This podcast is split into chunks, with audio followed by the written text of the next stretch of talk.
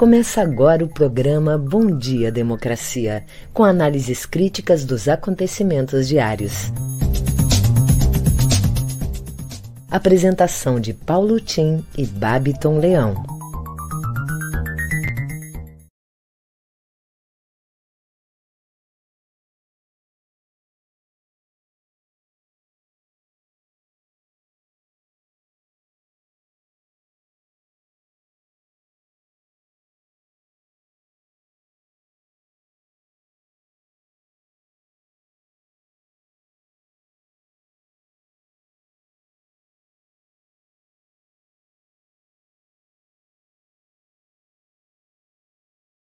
Renovadas esperanças do povo brasileiro para que consigamos retomar os caminhos do desenvolvimento econômico com integração de todos os brasileiros, com emprego, com salários dignos, com capacidade de viver, morar e construir as suas idealizações, os seus projetos de vida. Bem, hoje é dia 30 de maio, acabando o mês, hein? Uma segunda-feira compacta. 2022, ano do segundo centenário da independência do Brasil, 250 anos de Porto Alegre e 100 anos do nascimento do governador Leonel Brizola. Abre esse programa hoje com uma lembrança sempre importante liberdade para Assange. Não é necessária expertise em engenhos cavilosos, nem evocação de compêndios de ética para pilhar aparentes ambiguidades do óbvio. Lembra com veemência a prudência. O conjunto de documentos vazados sobre as duas guerras recentes patenteiam que há crimes e crimes, reabrindo controvérsias inovadoras e sem fronteiras o material divulgado por Assange e pelo Wikileaks inclui informações sobre centenas de milhares de civis mortos e feridos, sobre tortura de detentos pelo aparato repressivo do Iraque e sobre a eliminação de inimigos rendidos, em claro descumprimento ao direito internacional, e um registro videográfico de metralhadora de helicóptero estadunidense contra civis e jornalistas no subúrbio de Bagdá. Entre muitas outras publicações, o Wikileaks, em sua trajetória, vazou documentos referentes a torturas e outras formas de coerção contra presos na Baía de Guantánamo de 2002 a 2008. Assange foi o criador do Wikileaks, está preso, passando mal de saúde já em condições críticas de saúde física e mental e aguarda eventualmente o seu a sua transferência para uma condenação certamente à vida nos Estados Unidos. Nossa solidariedade pelo que isso representa, que é a democratização da misa, da mídia e a informação independente, transparente, como determina e como exige a cidadania do mundo. Bem, rapidamente aqui, as principais notícias do dia no resumão da Globo. Chuvas astigam Pernambuco no fim de semana. Já são mais de 80 mortes e 4 mil desabrigados. E dessa vez, perto da eleição, o presidente diz que vai visitar a área. Não fez isso em outras vezes. Eleição presidencial na Colômbia vai para o segundo turno com uma surpresa. Petro, pela esquerda, enfrentará o independente Rodolfo Fernandes, que já recebeu o apoio do candidato da direita, indicado pelo presidente atual, Ivan Duque. A próxima a, a disputa será em 19 de julho e está difícil para Pedro somar os votos, já que os, supostamente essa conjuminação de esforços da direita, fortemente apoiado pelos Estados Unidos, vai trazer um reforço da campanha desse Rodolfo Fernandes, que chegou a dizer que o Hitler era um grande intelectual alemão. Depois se desculpou e disse que ele não se referia a Hitler, se referia a Einstein. Ele é engenheiro, convenhamos, né? Bem, depois de dois anos, a virada cultural voltou a acontecer em São Paulo. mas a festa foi marcada por brigas e arrastões, muita tensão no centro de São Paulo. E prazo para declaração de imposto de renda termina amanhã, todo mundo de olho. Não vou dar hoje os dados do Covid, porque segunda-feira sempre isso está prejudicado. Mas é importante lembrar que está novamente aumentando a incidência de casos no país, a média móvel está se elevando acima de 100, e é importante a vacinação, lembrando principalmente a vacinação de crianças e adolescentes. 6 milhões e meio de crianças já completaram o esquema vacinal, mas ainda tem que aprofundar esse processo de vacinação. A vacina salva. Bem, vamos agora às manchetes do dia. Bom dia, Babiton. Bom dia, democracia. Bom dia, Paulo Tim. Bom dia para toda a nossa audiência, desejando um início de semana ótimo para todo mundo. Trazendo aqui algumas das principais manchetes do dia, iniciando pelo G1. Colômbia terá segundo turno entre esquerdista e Trump tropical. Morre ex-assessor que denunciou Gabriel Monteiro. Na Folha de São Paulo. Virada cultural tem saldo de coro a favor de Lula, contra Bolsonaro e violência em São Paulo. Volkswagen é acusada de práticas de trabalho escravo no Brasil durante a ditadura. Bolsonaro enforca dias úteis e faz do lazer uma rotina em seu governo. Na CNN, em 16 estados, preço do diesel subiu mais de 30% neste ano. No Estadão, militares têm o maior ganho salarial entre servidores nos últimos 10 anos. Datafolha, 53% consideram que situação econômica influi muito no voto. Jornal Brasil de Fato.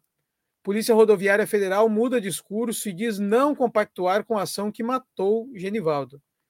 Redes sociais fecham parceria com o TSE mas não deixam claro como irão banir desinformação. Documento entregue por movimentos populares a Lula propõe medidas para tirar o país da crise. ONU exige investigação e punição por câmera de gás em viatura da Polícia Rodoviária Federal. O Globo. Militância bolsonarista fatura até um milhão de reais com vídeos propagando fake news sobre eleição. No nosso Bom Dia Democracia de hoje, desse 30 de maio, Nesta segunda-feira, vamos receber o deputado federal pelo PT, Paulo Pimenta, que vem conversar conosco sobre a PEC 206. E também o cientista político Benedito Tadeu César, que vem conversar aqui com a gente sobre as pesquisas eleitorais de ameaça às urnas. Em seguidinho eu volto com as notícias locais. É com você, Paulo Tim. Ok, obrigado, Babiton. Bem-vindos, convidados de hoje. Bem, o, estamos aqui no nosso programa Bom Dia Democracia, apresentando. É um programa da Rede Estação Democracia, Rede, com apoio da CUT Rio Grande do Sul, a Durg Sindical e Cressol. Bom Dia Democracia, um contraponto à grande mídia corporativa na defesa da informação independente como um direito da cidadania e da democratização da imprensa nos termos da Carta Mundial da Mídia Livre, aprovada no Fórum Mundial de 2015 e em revisão agora no Fórum Mundial da Mídia Livre do México. Vamos aqui agora rapidamente às principais manchetes do dia, né? O Globo, capa de O Globo, redução do imposto não alivia inflação. A inflação que estamos vivendo não tem raízes muito mais profundo. Tem raízes, inclusive, nessa financiarização desenfreada que tomou conta do mundo a partir de 1970, 80. Por outro lado, foi agravada agora com a pandemia, porque a pandemia provocou descontinuidade nas cadeias de produção e nas cadeias de circulação, transporte das mercadorias. Portos ficaram fechados durante muito tempo. Isso, naturalmente, leva a uma interrupção de segmentos de oferta e elevação de preço.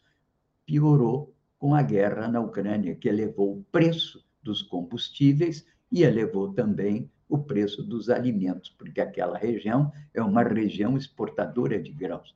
Ora, tudo isso leva a que estejamos vivendo uma grave crise no Brasil, que tem que ser considerada como uma calamidade da mesma maneira como foi tratada a pandemia. Está exigindo um governo de salvação nacional, uma alternativa para a sobrevivência da economia e da sociedade no país, e não essas brincadeiras de gestão como está acontecendo, querendo privatizar a Petrobras, baixar é, imposto, não vai resolver coisa nenhuma. São manobras diversionistas com vistas às urnas em outubro. Capa do Estado de São Paulo, com alta de insumos, safra desse ano será a mais cara da história. Gasto médio para o plantio de soja e milho subiu 53, 55%. Mais inflação, menos dias ao final, é, mais dias no final de cada salário, até se chegar o próximo salário, até chegar no dia primeiro do outro mês. Bem, capa da Folha de São Paulo, situação econômica influi no voto de maioria. Segundo Datafolha, para 53% dos brasileiros, economia é fundamental na escolha do candidato. É aquilo que um assessor americano já disse uma vez a um candidato que ia meio mal. E perguntando para os seus assessores por que está mal, afinal de contas, eu estou fazendo tudo. Aqui tem um que criou, o, inventou o Auxílio Brasil para tentar substituir pelo Bolsa Família, agora está reduzindo impostos, permitiu a liberação de mil reais de saque no FGTS, o que deteriora esse fundo que é para aposentadoria dos trabalhadores, não é para quebrar galho para ganhar eleição. E são expedientes que o Bolsonaro está usando. Bom, aí esse assessor virou para o candidato dele e disse assim: ora, é economia, estúpido. Quando a economia vai mal, o voto não beneficia naturalmente aquele que é o responsável pela economia, que é candidato à reeleição, seja nos Estados Unidos, seja no Brasil, ou seja lá onde for. Bem, os podcasts do dia. O assunto do dia no G1 trata do fator diesel na equação dos combustíveis, usado para transportar mais de 60% das cargas no país. O diesel acumula alta de 47% nos últimos 12 meses, com efeitos que se espalham. Bolsonaro, que só pensa em escapar do custo eleitoral da explosão dos preços dos combustíveis, o diesel é um problema à parte pois impacta diretamente uma categoria que o apoia desde 18, a dos caminhoneiros. Então, o G1 hoje discute essa questão à luz, naturalmente, dessa visão parcial e insuficiente para resolver o problema dos combustíveis. O Brasil precisa, como volto a dizer, um plano de salvação nacional que tenha uma visão estratégica sobre como fazer com não só os combustíveis, mas os que usam combustível. Estava na hora de aposentar essa indústria automobilística decadente, toda multinacional que nós temos, e, quem sabe, inaugurar um projeto de um, de um, de um, de um automóvel elétrico nacional que dispensasse não só a gasolina, como dispensasse a emissão de gases. Olhar para o futuro, como fizeram Vargas, como fez Juscelino Kubitschek, é tentar aproveitar a crise para dar um salto para, o, para adiante, não voltar para trás, como muitos desses intelectuais conservadores tentam fazer. Café da manhã no grupo Folha UOL, um assunto importantíssimo. Genivaldo, Vila Cruzeiro e atuação da Polícia Federal. Cada vez mais mortes envolvendo a Polícia Federal, que era uma corporação, mesmo no regime militar, até muito bem vista, porque não se envolvia em questões de natureza política. Morte por asfixia em Sergipe e operação que deixou 23 vítimas no Rio de Janeiro levantam debate. Esse é o assunto do café da manhã, do grupo Folha UOL, um debate sobre o papel da Polícia Rodoviária Federal. Bem, vamos agora ao as notícias locais, Babiton, é contigo. Vamos lá, Paulotinho, com as notícias locais aqui do Matinal. Manuela Dávila descarta concorrer nas eleições deste ano. Ex-deputada federal Manuela Dávila, PCdoB, anunciou no sábado que não pretende concorrer ao cargo público nas eleições de 2022. Seu nome era cogitado para o Senado na chapa de Edgar Preto, PT, pré-candidato ao governo do Estado. PCdoB e PT, além do PV, estão em uma federação partidária, o que obriga as siglas a concorrerem juntas em todo o país. Levantamentos recentes mostravam Manuela entre as favoritas para o Senado. Em pesquisa divulgada na sexta-feira 27 pelo Real Time Big Data e contratada pela Record TV, ela parecia empatada com o vice-presidente Hamilton Mourão, republicanos, cada um com 22%. Manuela defendia a união dos partidos de esquerda, como PSB e PSOL, nas eleições no Rio Grande do Sul. O PSOL, aliás, confirmou ontem o nome de Pedro Ruas na disputa pelo Piratini. Já o PSB tem como pré-candidato Beto Albuquerque e deve ficar fora da agenda de Lula no Rio Grande do Sul nesta semana. O Estado também recebe nos próximos dias a visita da senadora Simone Tebet, MDB, outro nome na corrida ao Planalto. Corsã deve ser privatizada até julho. A Corsã informou no último sábado, 28, a Comissão de Valores Mobiliários, CVM, que pretende concluir o processo de privatização da companhia até julho de 2022, de acordo com a colunista de GZH, Marta Zefredo. Inicialmente prevista para fevereiro, a oferta inicial de ações da Corsã passou por sucessivos adiamentos para se ajustar a exigências da CVM. No modelo de capitalização previsto pelo governo do estado, novas ações serão emitidas ao mercado, de modo que o controle acionário da empresa passe a mãos privadas. O plano do Piratini é manter cerca de 30% de participação da companhia, de modo que o Estado permaneça como acionista majoritário. Hoje, a privatização da estatal está sendo comandada pelo executivo Roberto Barbucci, alçado à chefia da Corsã em meio a processos por negligência na prestação de contas nos fundos de investimentos que geria, conforme reportagem do Matinal. Emergências em Porto Alegre operam superlotadas. Emergências de Porto Alegre seguem atendendo acima da sua capacidade. Na sexta-feira 27, pelo menos cinco hospitais e as quatro UPAs da cidade estavam com lotação acima de 100%. Ontem, a situação mais crítica era na Santa Casa de Misericórdia, que atendia 57 pacientes, apesar do limite de 24. Com lotação de 223,53%, a UPA Moacir Sclira apresentava o maior tempo de espera para atendimento, 6 horas. O problema leva a prefeitura a cogitar suspensão temporária de cirurgias eletivas. Síndromes respiratórias, incluindo Covid-19, são a principal causa do aumento de atendimentos, representando mais de 50% dos casos de baixa e média complexidade. As notícias locais ficam por aqui. Em seguidinha, eu volto com os dados da Covid aqui no estado do Rio Grande do Sul. É com você, Paulo Tim. Ok, muito obrigado, Babiton. Bem, nossa reflexão aqui diária sobre o andamento das eleições, né? Fim de semana sem grandes novidades no cenário eleitoral. Depois das pesquisas mais ou menos coincidentes do Datafolha e PESP, conferindo a Lula franca maioria espontânea na corrida presidencial.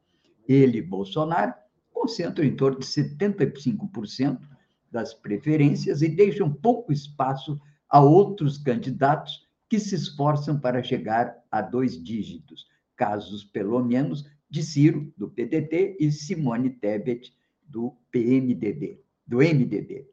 Sucedem-se, enquanto isso, na mídia, análises mais detalhadas da pesquisa Datafolha, evidenciando os pontos fortes de Lula frente a Bolsonaro, com exceção de empresários e o voto evangélico.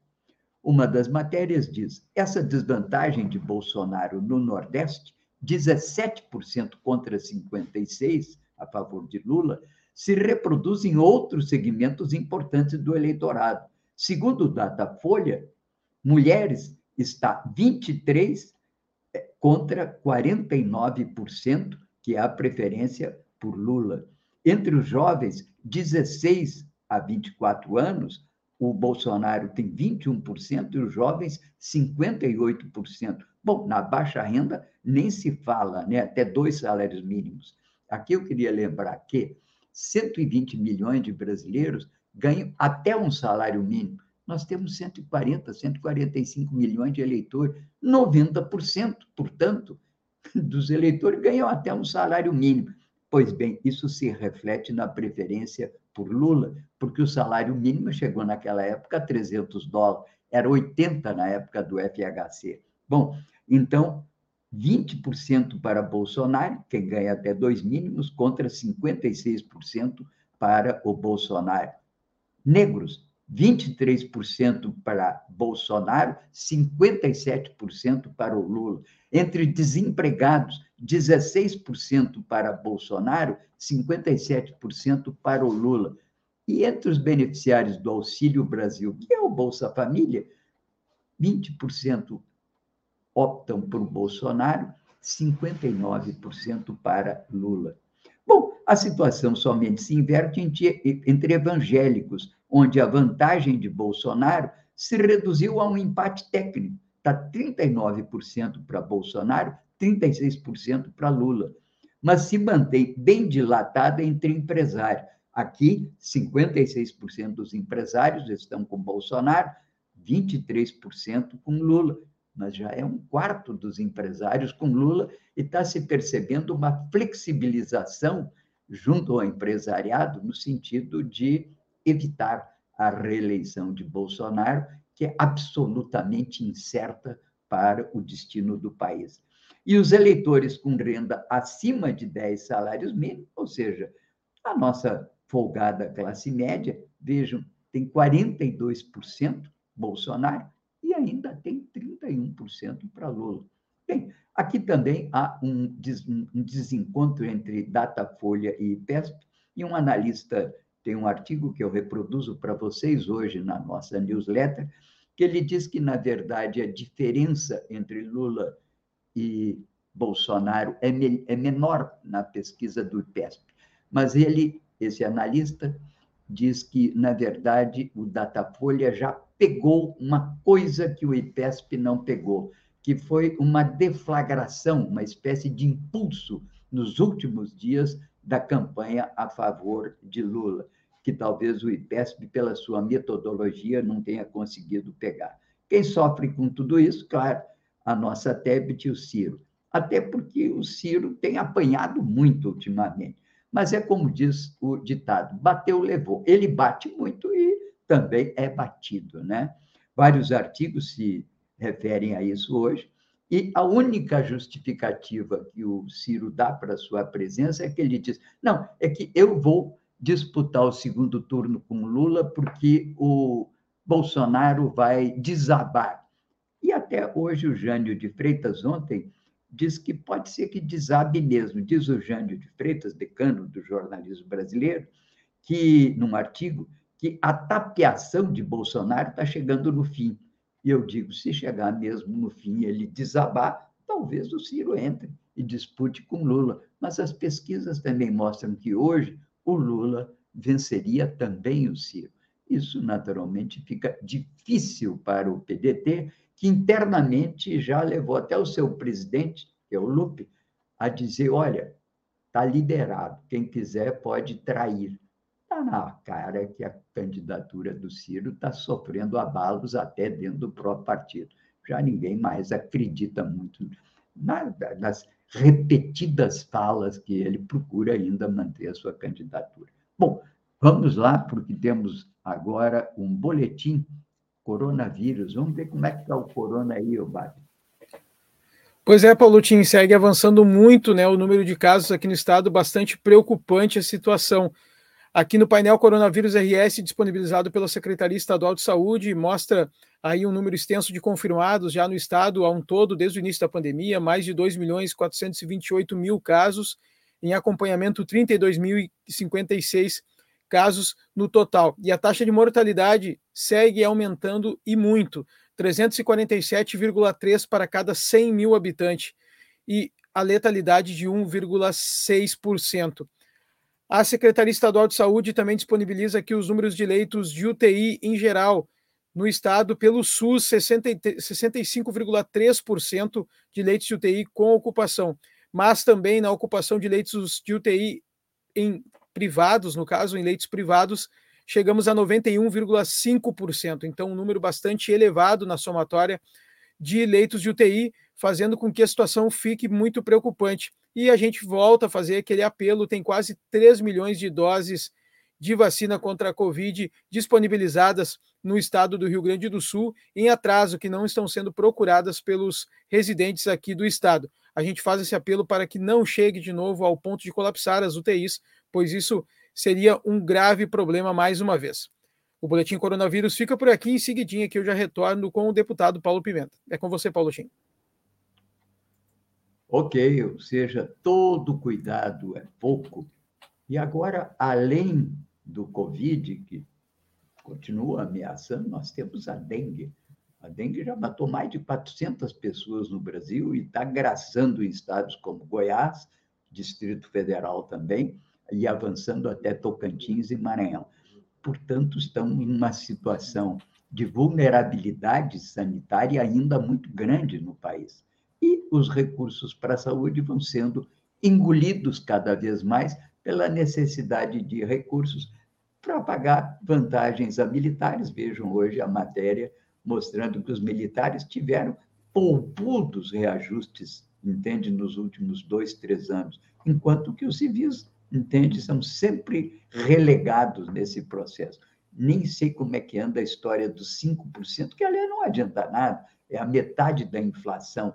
Várias categorias em Brasília estão chiando diante disso. Mas, bem, aqui destaco, sobretudo, e a nossa solidariedade ao Bruno Beaclini, e ele teve um artigo dele, ele é professor da Unicinos de Relações Internacionais, um analista cuidadoso sempre nas suas análises, e o, fez um, escreveu um artigo, naturalmente, todo mundo sabe, da posição vulnerável de Israel perante até as Nações Unidas, que condena sistematicamente a sua ocupação de territórios palestinos. Mas Dessa vez, o, o, um artigo em que o Bruno mostrava a intervenção do, de Israel através da contratação de uma empresa pelo governo, pelo partido do governo, para analisar aqui o processo eleitoral, ele diz que, na verdade, por trás disso, existem interesses que são interesses de Israel nesse processo e vinculados a sabe lá o quê. Esse artigo foi retirado da página do, da Unicinos, numa clara admoestação ao Bruno. A Federação Árabe Palestina do Brasil, FEPAL, prestou solidariedade ao Bruno e nesse processo. E aqui eu mando hoje na nossa newsletter a íntegra da carta que a Federação Palestina mandou à Unicino. Aqui a nossa solidariedade ao Bruno, nosso velho companheiro Bruno.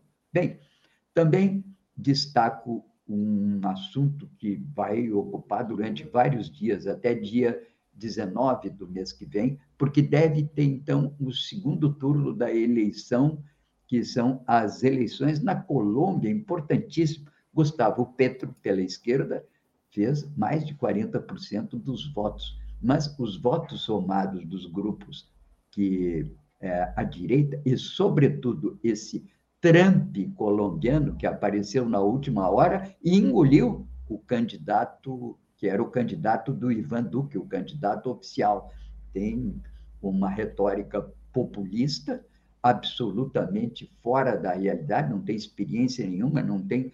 Talvez venha a ter, caso seja eleito, tenha o apoio das bancadas, que são as bancadas oficialistas hoje, mas ele é um neófito está acontecendo na Colômbia um pouco do que aconteceu no Brasil com o Bolsonaro.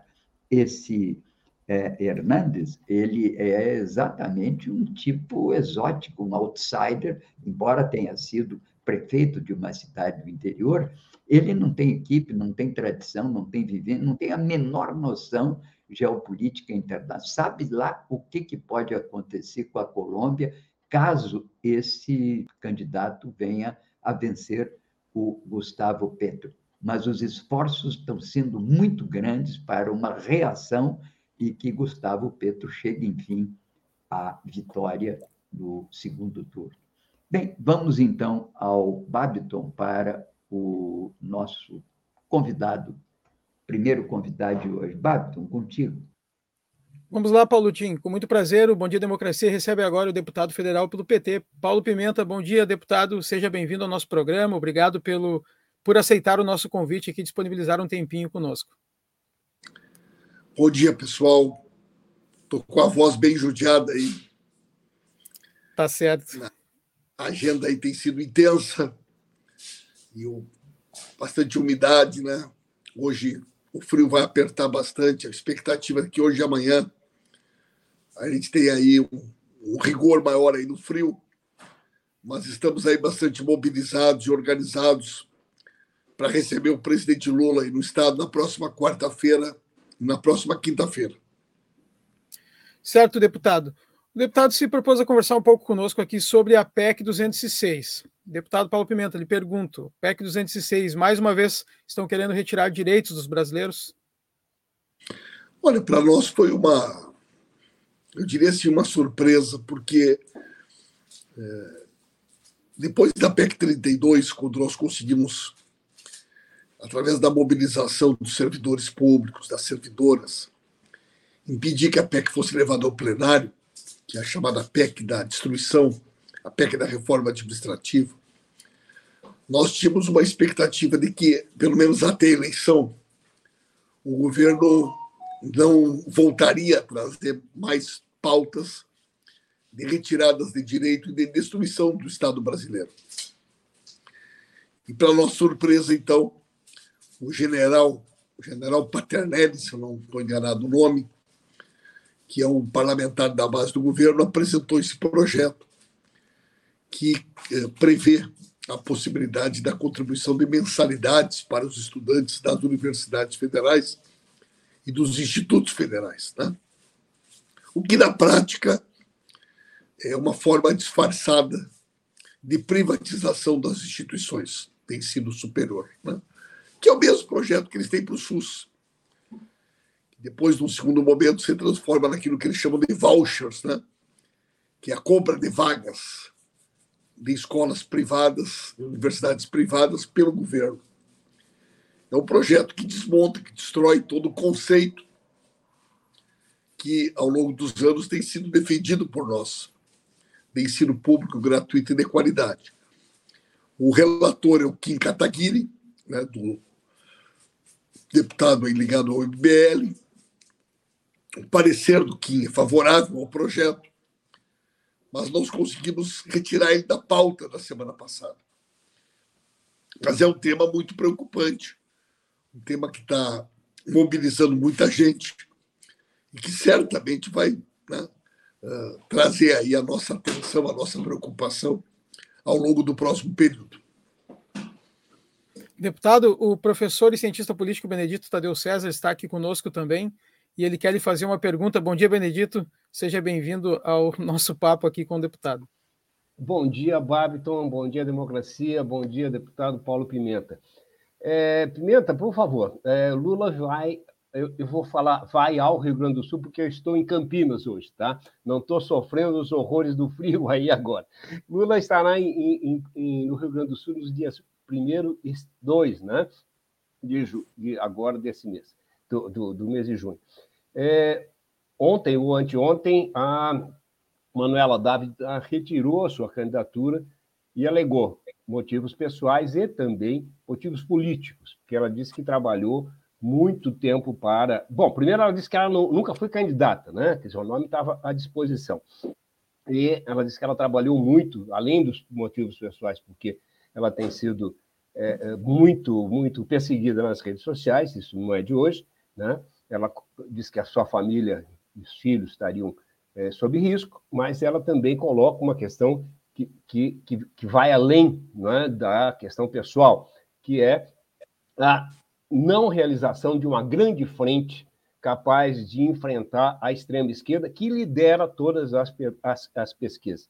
Haverá possibilidade, deputado, com a presença do presidente Lula aí, é, de se costurar uma aliança que, que possibilite que as, alguma candidatura de esquerda vá ao segundo turno, porque o que se pronuncia é que sequer vá, a, a, nenhuma candidatura de esquerda sequer vá ao segundo turno. Muito obrigado. Muito bem, Benedito. Eu, eu li o teu artigo, Benedito, e ah. Li também a resposta da Manuela. Né? De fato, eu participei de várias reuniões com a Manuela, nesse último período, com o PCdoB, E ela nunca chegou a, a disponibilizar formalmente o nome dela, né? A gente cogitava, a imprensa especulava, mas ela nunca, eu nunca participei de uma reunião, de um evento que ela disse, olha, o meu nome está à disposição. Né? Então, de fato, é difícil uma pessoa retirar algo que ela nunca tinha colocado. Né? Mas é, é a imprensa, todos nós, de alguma maneira, a partir de um determinado momento, cogitávamos essa possibilidade. Né?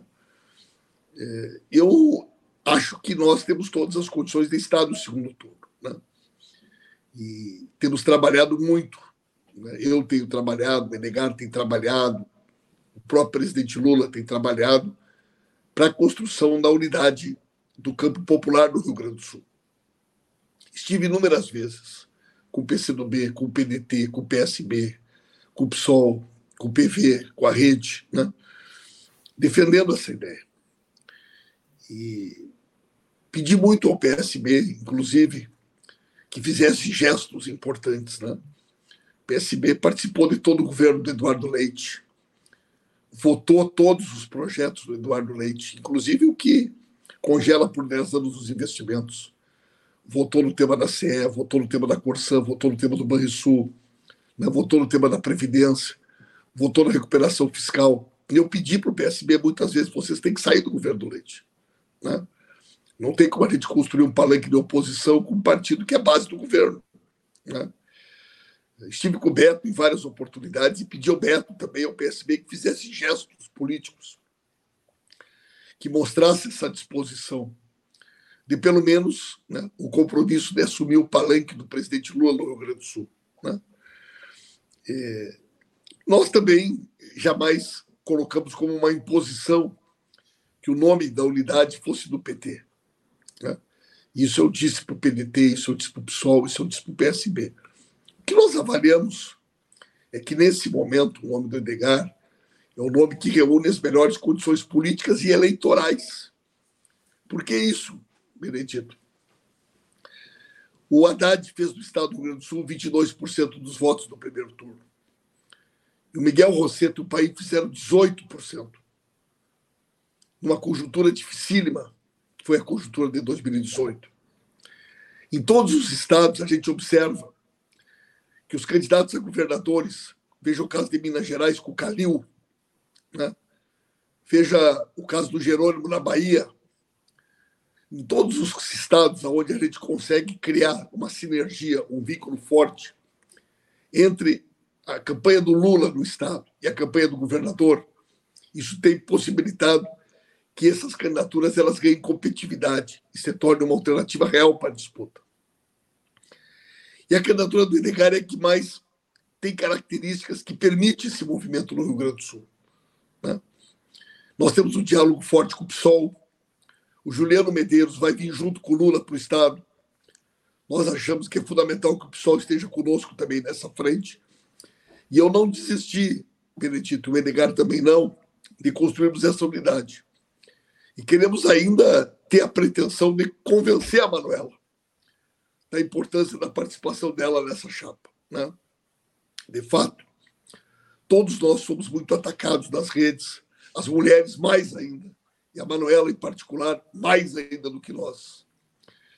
Mas imagina você se todos nós, a partir de agora, considerássemos a possibilidade de disponibilizar o nosso nome somente no caso de que ocorram chapas unitárias. Imagina se o Lula dissesse: olha, eu só vou concorrer se o Ciro retirar. Né? É, o que, que teria acontecido no cenário político nacional? Então, eu acho que a unidade se constrói, se constrói no protagonismo, na positividade. Acho que não é o momento de recurso.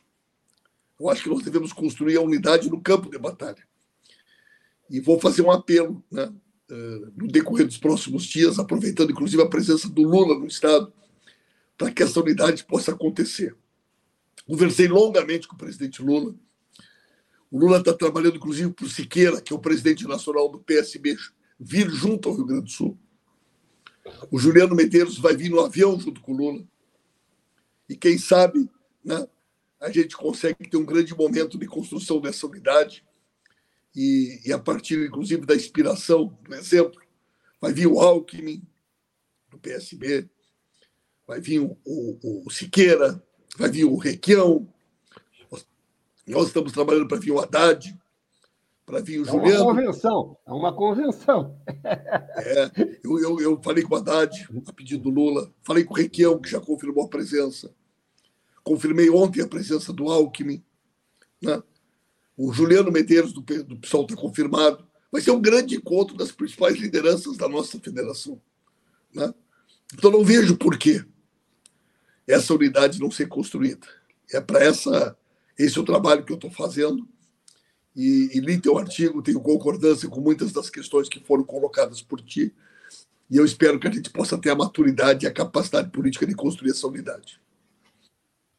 Muito deputado, obrigado. Eu... Muito obrigado, deputado. Eu vou lhe agradecer. É, é, é, é, é notório, a, a, voz do deputado está muito debilitada, hoje está muito. Né, tá, tá, bem ruim. Então, muito obrigado por disponibilizar um tempinho aí para a gente, para conversar conosco. Né? Eu peço desculpa a vocês aí, mas realmente é uma questão que independe da minha vontade. Tudo certo, deputado. Muito obrigado mais uma vez. Até uma próxima. Uma ótima semana. Um bom dia. Paulo Tim, volto com você em seguidinho aqui. O Benedito Tadeu Sérgio, cientista político, vem aqui fazer o seu comentário semanal.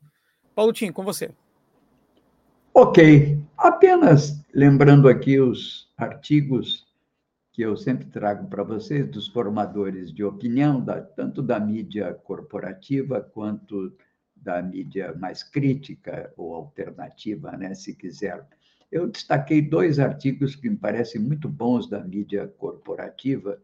Um que é uma análise comparativa entre a pesquisa Datafolha e TESP, que é do Paulo Fábio Dantas Neto, um cientista político da Bahia, cujo título é Os Institutos de Pesquisa e o Jogo das Preferências. Retirei, inclusive, um dos parágrafos dele para mostrar que a razão da diferença maior a favor do Lula no Datafolha talvez tenha sido uma questão da metodologia que pegou, é, conseguiu pegar um momento em que estava crescendo a campanha do Lula e aparece uma distância maior a favor do Lula. Outro artigo muito interessante, um artigo muito bem escrito, de um dos que eu considero bons analistas da mídia corporativa, que é o Luiz Carlos Azedo, dos Diários Associados, que fala de quando as ofensas levam à ruína política. Ele vai ao Maquiavel e do Príncipe e mostra como o Bolsonaro está se enganando com relação à, à, gestão da sua própria, do seu próprio destino político. Um artigo muito bem escrito, muito referido é, ao Maquiavel e que mostra, enfim, esses equívocos que, na verdade, correspondem a uma certa, entre aspas, ignorância da alternativa Bolsonaro. Parece que o último livro que eles leram sobre Brasil, sobre política, parece que ter sido anterior a 1930. Eles repetem, o Mourão repete, repetem coisas que são lugares comuns do, da, da ciência, da antropologia, da sociologia, que é praticamente do século XIX. Eles têm uma fixação vitoriana, querem levar o Brasil para a época do Segundo Império. Há pessoas, aliás, muitos liberais que dizem, mas há, havia mais democracia na época do Império do que na República. Lê engano, o Império Escravocrata no Brasil manteve o país num regime servil, uma barbaridade, era uma expressão do atraso. Tem uma famosa declaração do diz, eu nunca mais ponho os pés nesse país, porque era um barbarismo. Imaginar que e fazem tudo isso porque há um certo, uma, uma certa mania que existe no Brasil de dizer que a República manteve tudo igual. Não, não manteve, a República mudou muita coisa. Primeiro ato foi a separação da igreja do Estado. Isso é praticamente revolucionário. Depois abriu as comportas para uma mudança da estrutura econômica e social do país. Não tem que comparar a República com todos os seus defeitos, é o que está nos propiciando esse debate aqui hoje.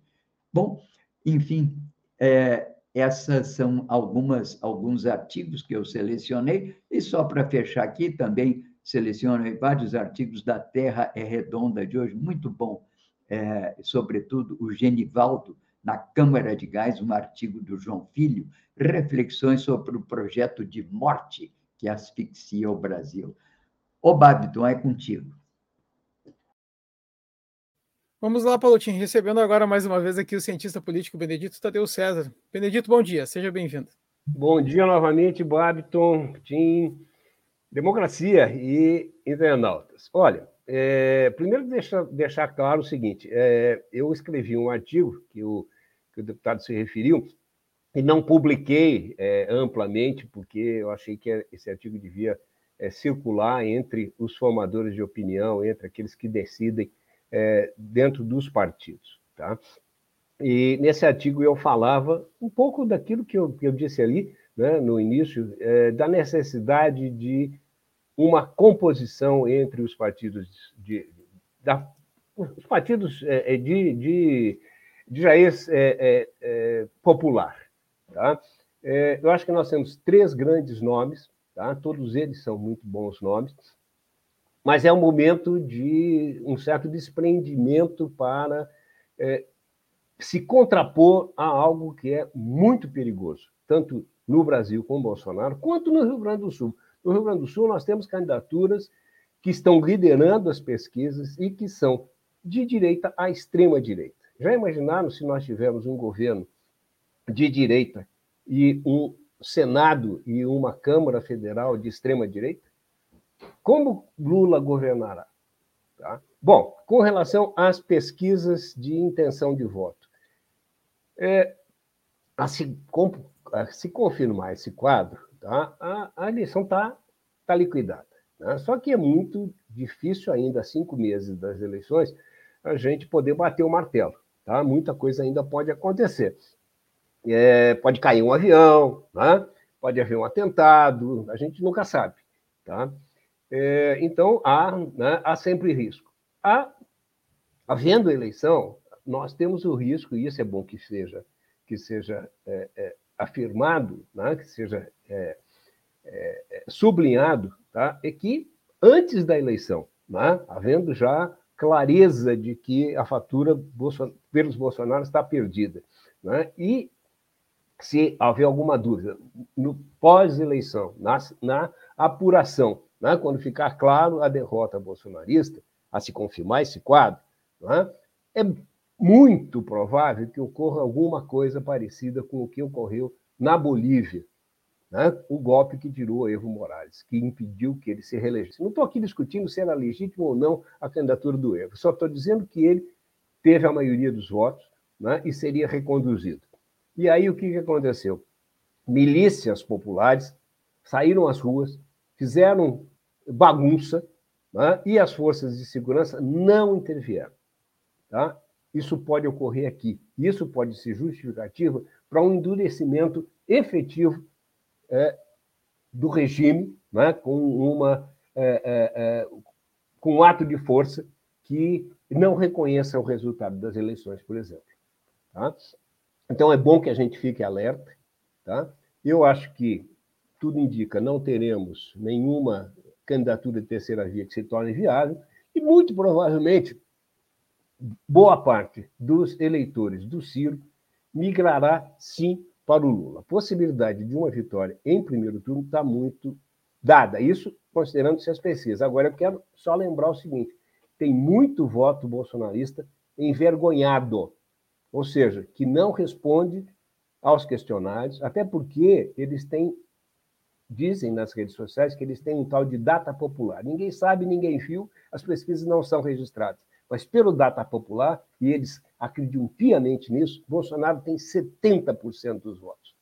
Como se acredita no terraplanismo? Né? Pode se acreditar nisso também. E aí a gente não sabe o que pode ocorrer. É isso, desculpe que eu me alonguei. Tudo certo, professor, tudo certo. Um ótimo dia, uma ótima semana e até uma próxima. Vou aproveitar agora para trazer aqui a programação da Rede nesta tarde dessa segunda-feira, 30 de maio, como disse o Paulo Tins, já perto de encerrar o mês de maio de 2022. E hoje o Espaço Plural Debates e Entrevistas vai abordar os novos ataques do FGTS, novos saques, perdão, do FGTS, que diminui os investimentos na construção civil. Para abordar o tema, nós vamos receber o presidente da Comissão de Habitação de Interesse Social da Câmara Brasileira da Indústria da Construção, Carlos Henrique Passos, também o presidente do Sindicato dos Economistas do Rio Grande do Sul, Mark Ramos, e o escritor, jornalista e economista Paulo Bretas. Então, hoje, às 14 horas, aqui na Rede, com a apresentação de Solon Saldanha, o Espaço Plural Debates e Entrevistas, também nos canais dos parceiros. Aproveita, vai lá, assina o canal, ativa o sininho também no YouTube e também no Facebook, Instagram, Twitter, Spotify e no estaçãodemocracia.com. Lembre você que está assistindo aqui o Bom Dia Democracia, gostou do programa de hoje, gostou dos demais programas da Rede, dá o seu like, deixa o seu joinha, curte aí o programa enquanto está assistindo, ou se vai assistir depois, passou na sua timeline, na sua timeline dá, dá aquela curtida que para a gente aqui é um diferencial muito grande. Uma ótima semana a todos, muito obrigado pela audiência de hoje, todo mundo e volto com você, Paulo Tim. Ok, Batom. Muito bom, muito obrigado. Muito obrigado ao Bené também, Benedito Tadeu César, pelos seus comentários e as suas apreensões, claro que nós nos somamos a ela, né? Porque certos erros, às vezes em política, sobretudo diante de situações extremas, eles são fatais, né? Por exemplo, eu sempre falo um pouco do, do, do, do que aconteceu na Alemanha em 1933, numa fase em que, com folgadas razões, os comunistas não foram, digamos, hábeis na defesa da República de Weimar. Tinham várias razões para isso. E, de certa maneira, a República de Weimar, sem o apoio da esquerda, ela desmoronou, desmilinguiu-se e permitiu, inclusive, que o Hitler ascendesse a condição de chanceler em 33 pelo voto. Ele tinha uma pequena bancada e foi escolhido. A primeira medida que ele teve foi exatamente de somar poderes autoritários, que eu acho que é o que vai acontecer no Brasil caso haja a reeleição do Bolsonaro.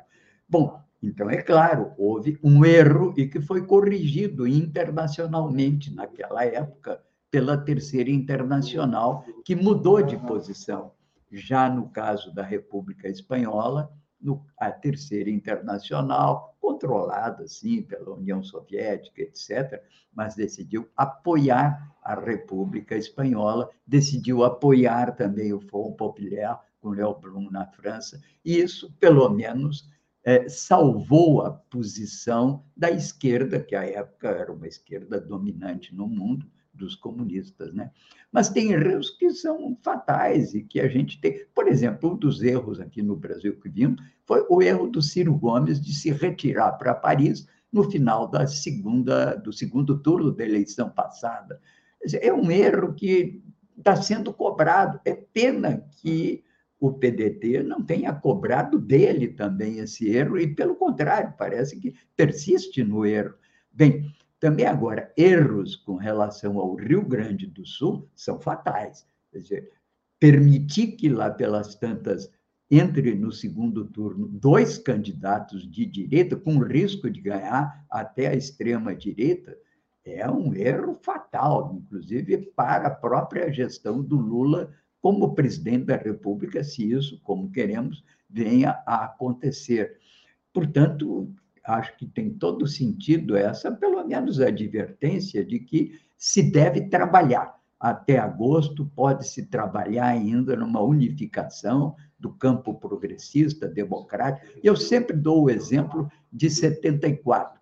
Verdade, que na época eram dois partidos, era mais fácil, era mais fácil fazer a gestão dessa escolha, mas foi decisiva a eleição de 17 senadores do MDB.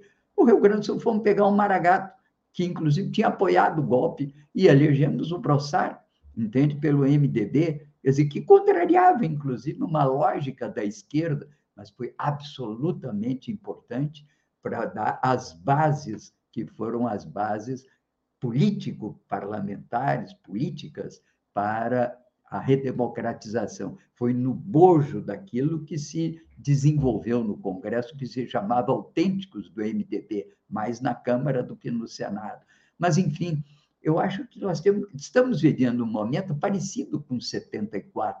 temos que postular, sim, pela necessidade de dar um corte. Agora, nem se trata de abrir o caminho para a redemocratização, mas de impedir um caminho que é evidente, entende? Que é o caminho do fechamento cada vez maior, no caso de reeleição de Bolsonaro. Bom, ficam, portanto, as advertências, entende? Em boa hora levantadas pelo Benedito. E respondidas, claro, pelo Pimenta, como um dos articuladores da campanha do PT. Bem, aqui, para encerrar o nosso dia, eu queria destacar um artigo que apareceu semana passada no estado de São Paulo e que me chamou muito a atenção. E eu reproduzo hoje na newsletter para todos vocês. Vejam, mercenários da América Latina se tornam atrativos em conflitos. Mais baratos e com experiência em guerrilha, latinos são contratados para lutar no Oriente Médio e na África a mão de obra especialidade especializada na guerra está em alta. Nesse cenário, os mercenários latino-americanos se tornaram uma mercadoria atrativa por custarem menos que europeus e americanos e possuírem experiência em guerrilha urbana e floresta. Chamou atenção, quer dizer, de certa maneira, é mais um elemento de perplexidade que nós enfrentamos nesse desses anos difíceis que transcorrem, né? Porque, é, como é que, em primeiro lugar, essa terceirização da guerra, a guerra feita por grandes potências através de terceiro. É o caso da Ucrânia, entende? Eu sempre digo que a guerra não é da Ucrânia, é na Ucrânia, porque é uma guerra em que a OTAN, como ponta de lança dos interesses americanos, se colocou, armou a Ucrânia e força a barra, inclusive, para que não haja paz, para que haja uma continuidade da guerra, como tentando fazer uma experiência sobre o que é essa guerra. Então, é uma terceirização em termos de transferência de responsabilidade pelo confronto a certos países. Agora, dentro desses países, começa a se perceber também que há uma terceirização das Forças Armadas. Cada vez se contrata mais não só mercenários, como empresas de segurança privada que são usadas em combate. E aí, lamentavelmente, os nossos irmãos latino-americanos acabam, por falta de opção, por falta de perspectiva, por falta de uma alternativa de desenvolvimento para o continente, acabam, vejam, se transformando em bucha de canhão de exércitos mercenários pelo mundo afora. Simplesmente lamentável. Bem, Vamos ficando por aqui hoje, agradecendo a todos aqueles que nos acompanharam nessa jornada, nessas jornadas democráticas do Bom Dia Democracia, agradecendo ao deputado Paulo Pimenta a presença aqui, também ao Benedito Tadeu César, grato, Bené, e aqui os meus colegas de trabalho, o Babiton, que é o nosso produtor é, do programa e co-apresentador desse programa, e aqui também o Gilmar Santos na parte técnica. Muito obrigado a todos. Amanhã, 8 horas, bom dia, democracia, de novo. Grato. Completamos dois anos de pandemia e estamos a cada dia mais próximos de controlar esse vírus que abalou todo o planeta e tirou a vida de milhões de pessoas. Mas ainda é cedo para virarmos a página da Covid, mesmo que tenhamos vontade, porque, apesar de termos vencido muitas batalhas, a guerra ainda continua. A flexibilização dos protocolos de segurança é o tema mais discutido do momento e por isso é importante fazer algumas considerações. Todos os estudos sérios confirmam que o uso de máscaras reduz drasticamente a chance de contágio. E essa realidade não muda em um cenário onde os casos estão diminuindo. Isso quer dizer que, ao escolher usar a máscara, a gente segue mais protegido e protegendo a todos. Em diversas regiões do país já não é mais obrigatório o uso da máscara, mas é óbvio que escolher se manter protegido é uma opção inteligente. Afinal, qual o prejuízo de usar a máscara por mais um tempo? Nenhum. E os riscos? Apesar de menores do que nos períodos de pico, eles ainda existem. Então a lógica deve ser respeitada quando formos tomar essa decisão o espaço é fechado ou tem muita gente ao redor, use a máscara. Vamos também seguir os protocolos e sim, estar com a vacina em dia. Em breve vamos colher os frutos da nossa escolha e a segurança sempre é a melhor opção. Portal da Vacina é o Brasil todo conectado para pôr um fim na pandemia.